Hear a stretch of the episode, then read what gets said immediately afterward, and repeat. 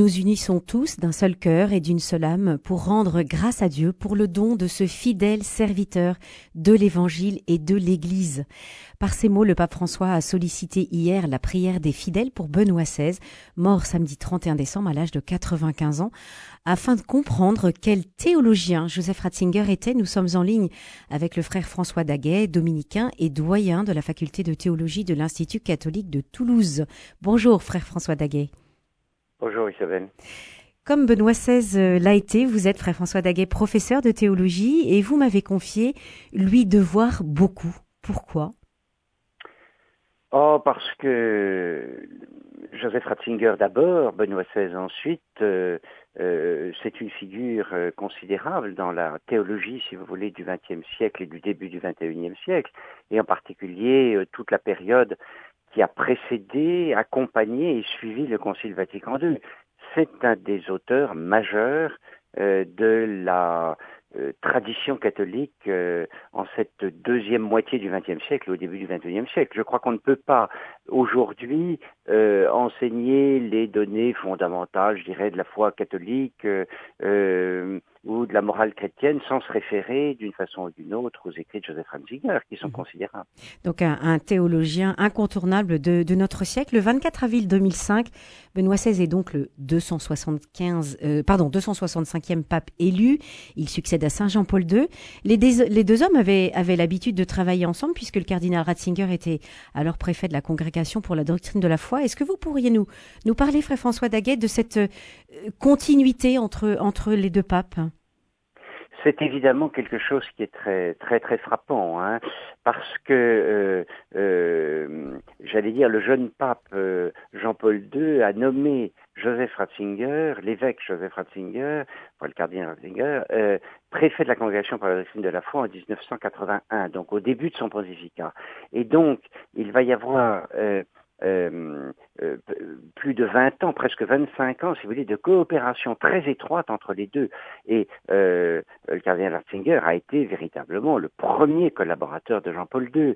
Et la, communion entre les deux, à travers d'ailleurs des, formes d'esprit et, de pensée différentes, a été très très profonde et j'ajouterai pour ma part très très féconde. Donc euh, à la mort de, de, à la mort de Jean-Paul II, euh, d'ailleurs on s'en souvient peut-être, euh, c'est lui qui a présidé la messe euh, d'abord les obsèques de Jean-Paul II, puis ensuite la messe d'ouverture du conclave euh, euh, qui a abouti à son élection d'ailleurs. Il apparaissait vraiment comme celui qui était j'allais dire, capable, si vous voulez, de d'assurer la, la, la, poursuite de cette magistrale navigation que Jean-Paul II avait euh, euh, procuré à l'Église. Hmm. Dans, ce, dans ce travail que euh, Jean-Paul II et Benoît XVI ont, fait dans, une, dans, cette continuité que vous évoquez à l'instant, il il y a ce catéchisme de l'Église catholique qui a été particulièrement travaillé et on va dire modelé par Joseph Ratzinger. Là aussi, il y avait un travail de coopération avec Jean-Paul II ah oui, tout à fait. C'était une des grandes intentions de, de, Jean-Paul II que euh, l'Église puisse offrir euh, aux fidèles et à tous les hommes d'ailleurs qu'ils désirent euh, un catéchisme qui tienne compte des enseignements de Vatican II en particulier.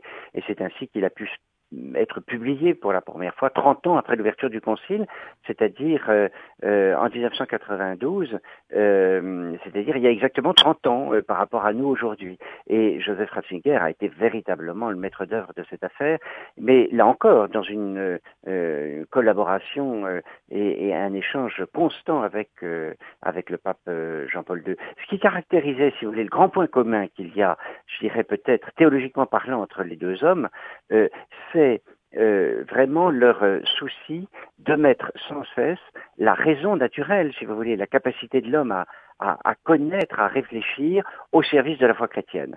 Donc c'est vraiment, d'ailleurs, comme c'était le titre, vous savez, d'une encyclique de Jean-Paul II, foi et raison, c'est vraiment ce qui caractérise euh, la pensée aussi de, Joseph Ratzinger, euh, mettre toute la raison au service de la foi et que la foi en même temps éclaire aussi la raison naturelle.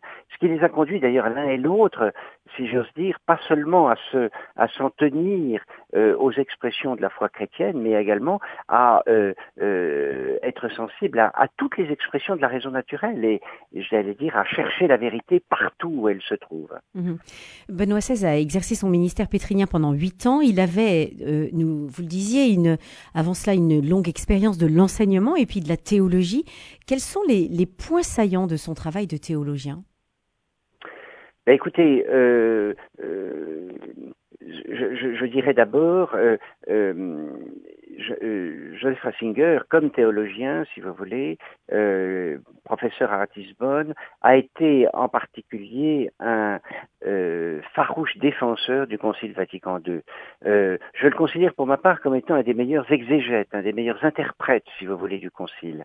Euh, il en a une intelligence extrêmement profonde, pas seulement parce qu'il a été, euh, j'allais dire, euh, expert d'ailleurs lors du Concile, il accompagnait son évêque au Concile Vatican II, mais parce que justement, il a mis au service des textes conciliaires et de l'esprit du Concile toute l'intelligence qui était la sienne. Donc ça, c'est vraiment un très très très considérable parce que ça va irriguer un petit peu tous les aspects de sa euh, de sa pensée. Et puis, euh, si vous voulez, une, une autre euh, indication peut-être, un autre signe de la pensée de, de Joseph Ratzinger, c'est sa conviction que justement la foi chrétienne va à la rencontre de la raison humaine, va à la rencontre des hommes dans tout ce qu'ils sont si vous voulez. Vous voyez, c'est pas du tout une théologie qui serait, j'allais dire, abstraite, si vous voulez, du monde humain courant. Non, pas hmm. du tout. Elle est incarnée elle est, elle est profondément incarnée et elle doit rejoindre, si vous voulez, nécessairement les interrogations euh, des hommes, des femmes, de, de, de toutes les générations. Et euh, Benoît XVI lui-même, Joseph Ratzinger, euh, en, a, en, a témoigné euh, par le dialogue qu'il a eu avec quantité de, de penseurs qui n'étaient pas du tout, ou qui, parfois qui n'étaient pas chrétiens d'ailleurs, ou qui n'étaient pas du tout de, de, qui ne partageaient pas ses, ses, ses convictions en matière euh, théologique. Mm-hmm. N'oublions pas hein, la, la, la devise euh, qu'il avait choisie très tôt comme évêque et qu'il a conservé euh, euh, comme pape, hein, de, sa devise c'est coopérateur de la vérité, hein, selon la, la, très belle formule tirée de, de l'épître de Saint Jean. hein. coopérateur de la vérité, voilà. Et c'est tout, vous voyez, c'est tout lui. Il, il n'est pas quelqu'un qui détient la vérité, il est quelqu'un qui, qui coopère à une vérité, mm. qui le précède et dont il veut être le serviteur. Dans cette, dans cette quête incessante de la vérité, on se souvient de, de son discours à la Sorbonne, puis aussi au Bernardin, et puis, et puis ce, ce discours à Ratisbonne, c'était en 2006, un, un, un, discours qui avait quand même fait à l'époque un petit peu polémique dans le monde musulman. Euh, il a fait polémique, pas seulement, de, enfin pas seulement d'abord peut-être dans le monde musulman, mais également dans certaines sphères du monde occidental qui, qui cherchaient sans cesse à le prendre en défaut. Il faut le rappeler tout de même. Hein. Euh, euh, Lorsqu'on relit, si vous voulez, avec le recul ce discours, on est effaré de de, euh, de la campagne qui a pu être euh, ourdie à cette occasion. Alors on pourra peut-être dire qu'il y a eu telle ou telle formule Peut-être maladroite. Peut-être maladroite, mm. qu'on aurait pu exprimer autrement, mais surtout, et il se c'est un texte d'une très profonde intelligence et qui n'a absolument rien de, j'irais, de méprisant pour euh, euh, pour la croyance musulmane ou pour, ou pour les musulmans, puisque il reprend en fait un vieil échange euh, euh, entre euh, des papes anciens et des penseurs musulmans, si vous voulez. Au contraire, c'est un discours d'une extraordinaire profondeur. Simplement, il ne faut pas oublier que lorsqu'il a été euh, élu euh, en 2005, on le faisait apparaître comme un cardinal conservateur. Le Panzer cardinal, quand même. Le hein. Panzer cardinal. Mmh. Et vous ne pouvez pas avoir une contre-vérité plus grande que celle-ci. je pense que plusieurs de vos intervenants aujourd'hui le diront, c'était l'homme le plus le plus doux, le plus docile qui fut. Mhm. Euh, c'était tout sauf un penseur cardinal. Mais Saint-Anne, on voulait absolument qu'il fût un pape conservateur, réactionnaire, etc. Mhm. Ce qu'il n'était absolument pas. Absolument pas. Donc, je n'hésite pas à dire que euh, la campagne autour du discours de Ratisbonne est un mauvais procès euh, intenté à, à Benoît XVI. Mhm. Il a accepté, euh, Benoît XVI, cette lourde charge du pontificat malgré son âge, parce que, rappelons-nous, il avait 78 ans. Il avait aussi, euh, certains commentateurs le disent, peu d'appétence pour le gouvernement mais il avait, euh, il avait accepté par sens du devoir, euh, et comme il le disait, pour garder la maison. Euh, le pape émérite a, il a quand même pas eu peur d'initier des réformes nécessaires sur le gouvernement de l'Église. Quelles, sont-elles, frère François Daguet Oui, alors c'est un bilan qui n'est pas forcément aisé à faire parce que ben, justement son pontificat a été relativement court. Euh, 8 ans, vous comprenez, à l'échelle de, la vie de l'Église, c'est pas beaucoup enfin, pour engager des, des réformes profondes. Alors, euh, disons qu'il a été un grand initiateur, à mon sens, de réformes qui évidemment ne sont pas arrivées à leur terme et qui sont poursuivies aujourd'hui par le pape François. Euh, euh si vous voulez, j'en vois deux. Alors pour le coup, dans, en matière de gouvernement interne à l'Église, euh, j'en vois deux en particulier qui sont tout à fait poursuivis aujourd'hui et dont on mesure l'ampleur, ça a été la mise en lumière d'abord euh, euh, des affaires très difficiles euh, de mœurs euh, dans l'Église ou de comportement de certains clercs. Je pense à son attitude vis-à-vis du Père Maciel, le fondateur de la communauté des légionnaires du Christ.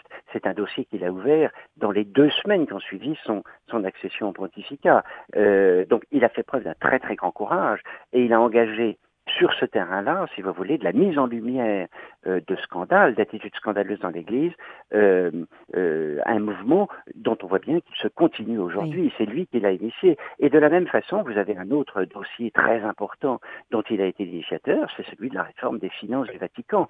Et il avait évidemment une, une, assez, il a eu une assez bonne connaissance de ce dossier, des problèmes. Évidemment, je crois qu'il n'avait pas mesuré toute l'ampleur de la tâche. Il l'a dit d'ailleurs lui-même euh, humblement, et on voit bien que c'est son successeur, le pape François, qui poursuit cette œuvre. Mhm. Et le fait que cette œuvre se poursuive euh, 20 années après, si vous voulez, montre que euh, c'est une œuvre considérable et ce ne sont pas des problèmes que l'on règle euh, en quelques semaines, voire en quelques années. Oui, c'est un, un, travail sur un temps long.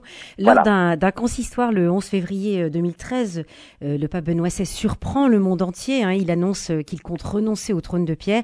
Il invoque son incapacité à bien administrer le, le ministère qui lui est confié. Euh, qui lui avait été confiée. Que, que nous dit cette démission du caractère de Benoît XVI ben, écoutez, euh, comme toujours, il faut, euh, je crois, respecter la, la, conscience des personnes. Hein. Il a dit, en conscience devant Dieu, je me sens conduit à renoncer à cette charge. On sait que son prédécesseur, Pape Jean-Paul II, lui, en conscience devant Dieu, avait pensé, avait considéré justement qu'il convenait qu'il qu'il aille jusqu'au bout qu'il a jusqu'au bout de sa mm. charge, exactement. Donc ça, je crois qu'il faut euh, respecter cela. Et surtout, je, je, je crois que, alors, comme toujours avec Joseph Ratzinger, euh, il dit les choses comme il les pense. Enfin, c'est l'homme le plus simple qui soit. Qu'est-ce qu'il a dit? Il a dit je sens que mes forces m'abandonnent, je ne suis plus en état d'assurer, d'assumer la charge qui m'a été confiée. Et c'est exactement la raison de fond. Je crois qu'il ne faut pas aller chercher, comme certains ont voulu le faire, euh, des raisons cachées ou autres. Il avait une claire conscience de l'ampleur justement de la charge, notamment à travers, par exemple, les dossiers qu'on a évoqués il y a un instant, et il a senti que il n'était plus en état, si vous voulez, de faire face. Il, il faut avoir une santé de grand combattant, si vous voulez, pour s'atteler à des dossiers pareils.